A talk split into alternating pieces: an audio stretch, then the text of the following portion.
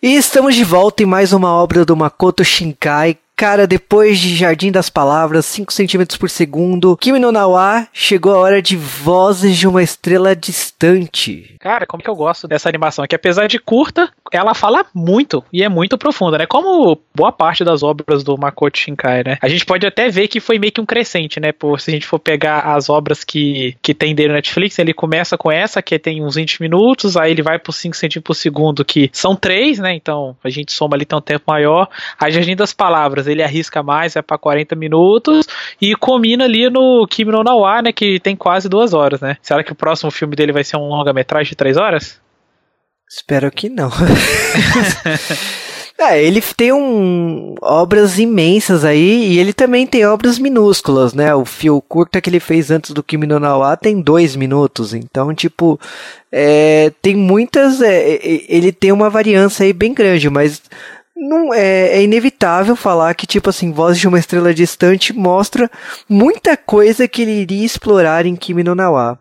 E eu acho que é por isso que a gente está fazendo esse podcast aqui. Então a gente volta daqui a pouco para falar tudo e mais um pouco dessa grande obra do Makoto Shinkai.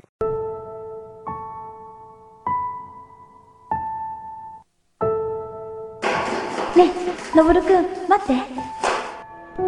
一緒の高校行けるね、きっと。 あの船太陽系の外まで行くんだって。ねえのぼるくん私あれに乗るんだ。美香子が選ばれたのか？極年宇宙軍に。宇宙からメール送るよ。ホールトの雲から電波が届くまで半年。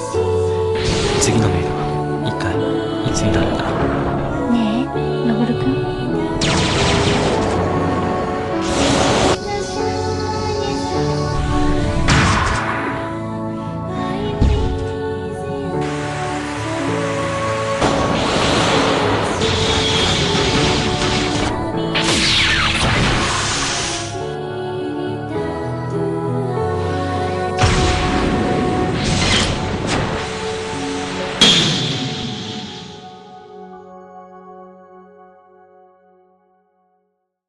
E antes de falar da obra em si, temos que falar curiosidades de produção dessa animação. Primeiramente, ele fez, ele dirigiu e produziu e fez tudo no seu Power Mac G4.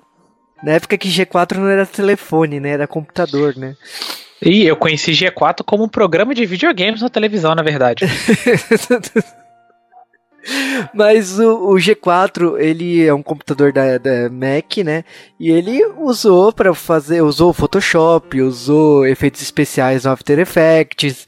Ele fez a animação mesmo. E é muito, tipo, você percebe o quão caseiro, né, foi, né? Lá em 2002 o cara fez no computador dele e a namorada dele foi a protagonista, né? A Mika Shinohara, né? E, e o Makoto fez o Noboro, né? Que é o, o, cara que a garota gosta, né? Então, tipo, é uma coisa bem, bem caseira, assim, né? Tipo.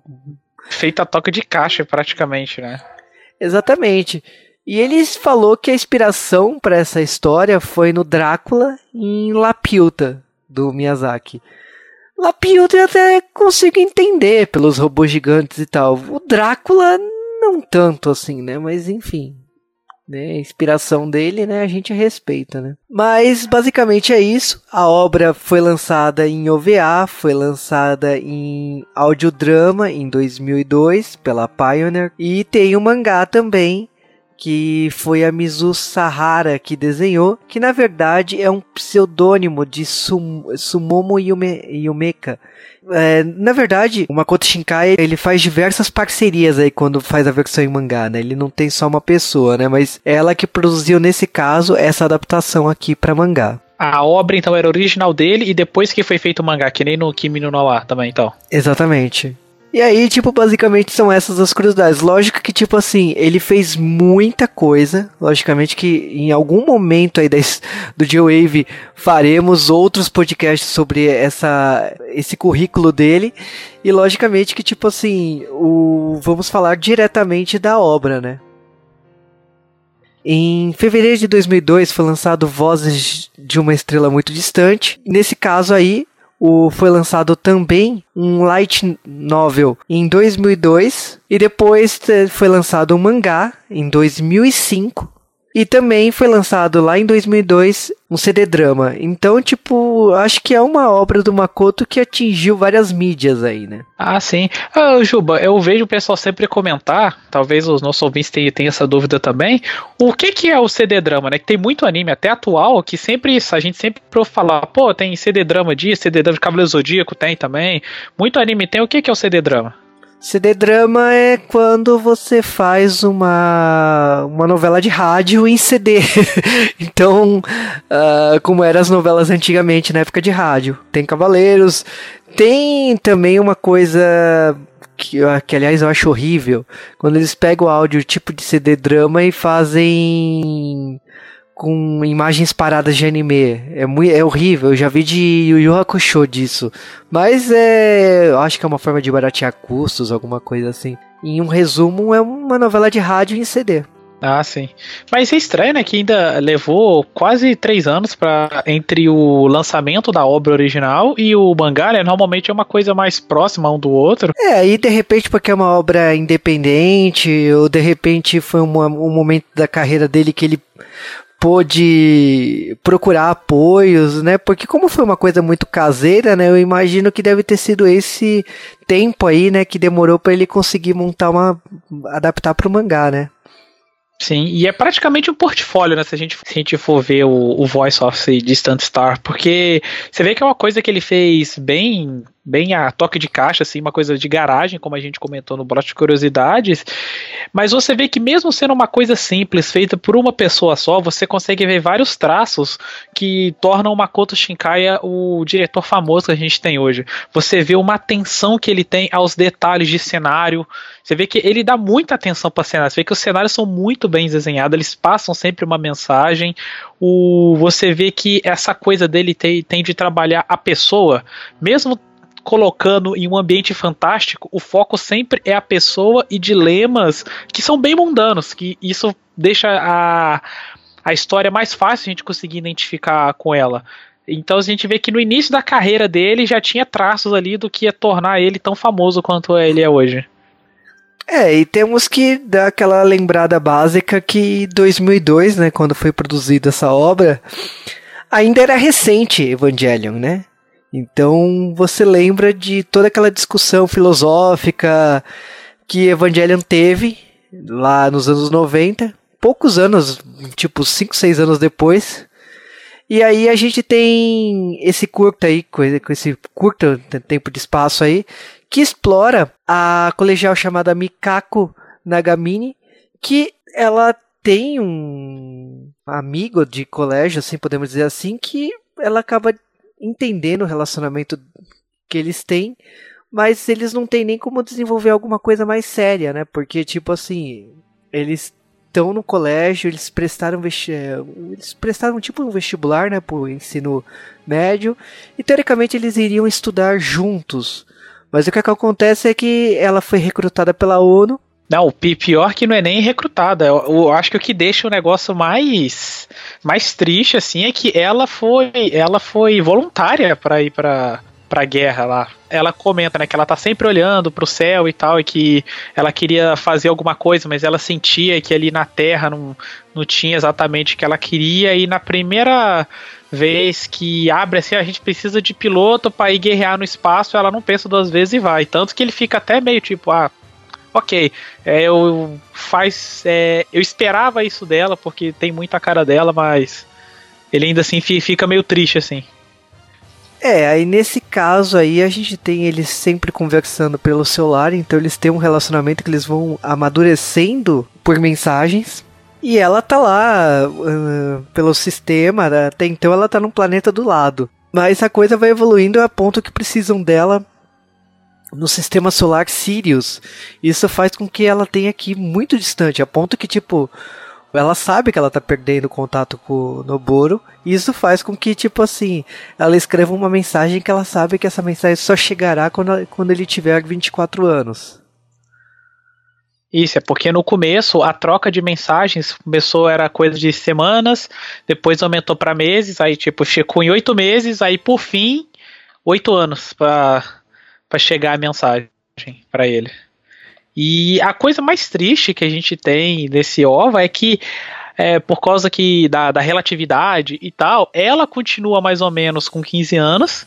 Para ela não passou tanto tempo, só que para ele o tempo tá passando, tanto que tem um momento lá pro meio do OVA que ele tá falando: "Ah, eu já eu entrei no ensino médio ano passado, já tô no segundo ano, tô vendo o que eu vou fazer de faculdade e tal. E desde então, e eu nunca mais recebi mensagem dela. Então você vê que já passou, tipo, pelo menos no mínimo um ano ali, e ele não tinha recebido mensagem dela, e para ela era ok. para ela, ela tinha mandado a mensagem há pouco tempo para ele. Exatamente. Então a gente vê essa passagem. É, você vê que a Mikako ela tá indo atrás de uma de uma raça, né, que é os Tarsius, ela vai nesse sistema, ela fala da descrição desse planeta que parece com a Terra e tudo mais, mas não é a chuva que ela queria sentir a chuva e tudo mais. Então você está acompanhando o drama dela e quando ela consegue, eu acho que inteira, eu não sei se ela já está no limite dela, né? Se ela está conversando com, a, com as pessoas daquele planeta ou se é ela mesma surtando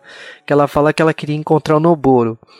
Sim, é, é, essa parte é engraçada, porque eu, eu pensei que fossem desenvolver um pouco mais isso, mas não fica muito claro, porque dá-se entender, pelo menos para mim, nesse momento, que parece que a, essas entidades com que eles estavam conversando, eles estavam guerreando com a humanidade de propósito, porque eles queriam mostrar uma coisa maior para eles e tal, só que não é tão aprofundado depois, né?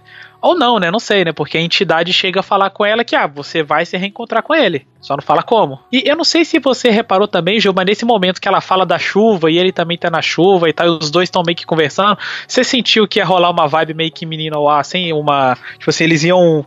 A mente deles ia entrar em sintonia, pelo menos por, um, por alguns segundos ali? É, então, eu senti além do tempo e espaço, que é uma coisa que no Kimi no Nawa a gente viu, eu senti uma coisa meio Evangelion, sabe? Aquele negócio de consciência coletiva que o Tindy é, tem no final da obra. Então, por isso que para mim remete muito Evangelion, essa coisa que ela tá quase no limite e ela tá surtando, para falar a verdade, né? Porque uma garota de 15 anos, todo esse pensamento que ela tá tentando lidar com isso, eu imagino que é por isso que a obra foi retratada dessa maneira, né? Sim, é porque isso é o que é o mais legal. É uma assim, eu gosto muito de animes e tal. É por conta disso, é como é que eles mostram, eles têm uma capacidade de mostrar o dramas mundanos mesmo, assim, você vê tipo, ela tem 15 anos, ela tá numa guerra do outro lado do universo, não sabe se vai conseguir voltar, ela tem fé que ela vai conseguir voltar a ver o, o namorado dela um dia e tal, mas ainda assim, ela tá indo cada vez para mais longe. Ele, ela não sabe se as mensagens estão chegando para ele, tanto que a última mensagem que a gente vê no, no anime, pelo menos que ela manda, não chega completa para ele, né? Que ela manda, ah, eu sou tô aqui com 15 anos, essa é uma mensagem para você de 25 e tal, eu te amo. Aí não, a parte do eu te amo não vai, sabe? É uma coisa assim que você você, vai, você vai sentir uma tristeza, porque você tá sentindo essa tristeza pela personagem e por ele. É, eu acho que esse momento aí que ela manda essa mensagem, a gente já sabe da, dessa diferença de tempo, fica claro que a obra tende a um final não feliz, né? Então você, é, você vê ela entrar numa, numa luta e é, é, todo aquele discurso que os dois começam a falar, que um completa uma frase da outra, é, um do outro, né? Dá uma sensação meio de. dá uma sensação de evangelho Dá uma sensação de Kimi no Nawa, porque a gente vê as duas pessoas conversando e eu acho que mostra um pouco do final da história, né? Que eles não têm, eles não se reencontrariam de novo. Então, tipo, a obra acaba assim que eu estou aqui, é, ela falando lá e ele estando na Terra, né? Ele também, eu também estou aqui. Mas vamos dizer que, tipo assim, não é um final tão triste porque no mangá tem um outro final. Eu acho que esses três anos aí que ele demorou para fazer o mangá, ele, ele decidiu pegar leve com a personagem, né? É, realmente, o final é diferente no, no, no, no, anime a gente tem uma pitada disso, que eu não sei se você repara, Juba. Na hora que ele tá assistindo televisão, uma das últimas cenas dele, mostra o jornal dele, mostra lá, tipo assim, a guerra acabou, só sobrou a nave e tal, e é, é, é ela vai voltar para casa.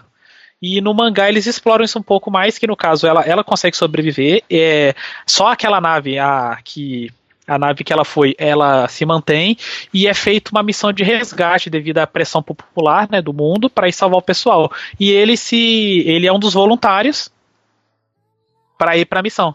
Então ele termina mais up, assim, tipo assim, ah, eles, tipo assim, no, fica bem claro no mangá, tipo, eles vão se reencontrar, vai acontecer.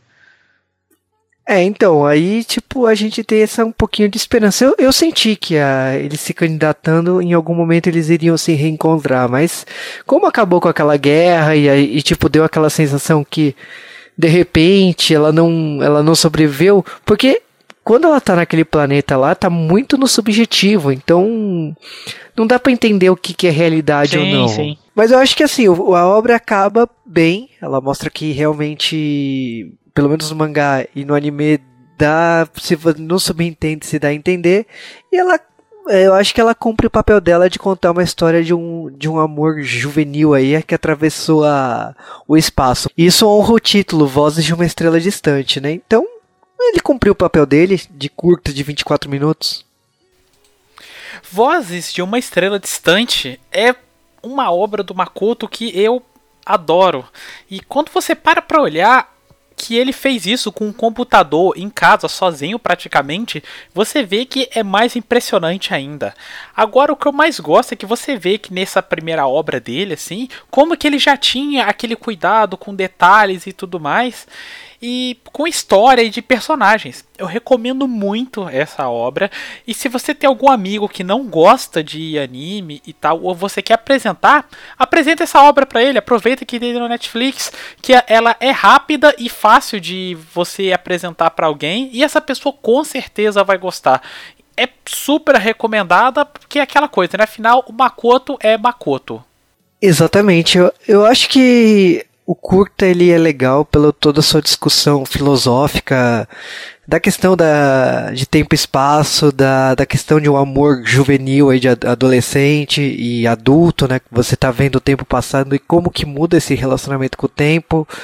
A questão do espaço, de por mais que seja uma coisa boba, né, de relacionamento, você vê robôs gigantes e tudo mais. Então, acho que a obra em si, ela tem vários pontos interessantes. Logicamente que, tipo assim, como a gente já conhece outras obras do diretor, eu percebo que, graças a Deus, que ele amadureceu. Tem muitas coisas aqui, eu acho que a animação não flui tão bem, por mais que tenha sido ele que fez. Eu acho que é legal a, o realismo dele, tipo, desde aquela época ele pegava cenários reais e fazia reprodução na, no filme. Alguns problemas de desenvolvimento de personagem, eu acho que tipo assim, na hora que você coloca uma personagem feminina, é, ela é interessante, mas tipo assim, ela está enfrentando dilemas de um personagem, normalmente um personagem masculino que se trabalhado, e isso torna ela um pouco mais frágil, na minha opinião, a forma que ele desenvolveu isso. E eu, particularmente, como com a minha visão de hoje, acho que isso é um pouco injusto. Eu esperava ela um pouquinho mais madura para algumas coisas. Mas isso, lógico, é eu que posso estar incomodado porque eu não vejo esses problemas nos personagens dele hoje em dia. Então eu vejo que, tipo assim, ele amadureceu muito em não repetir isso, é, esse tipo de problema nas outras obras. Mas é aquela coisa, é começo de carreira, acho que vale a pena você, você fã do cara, vai lá e assiste, tem na Netflix, tem em outros, tem no Crunchyroll, se não me engano.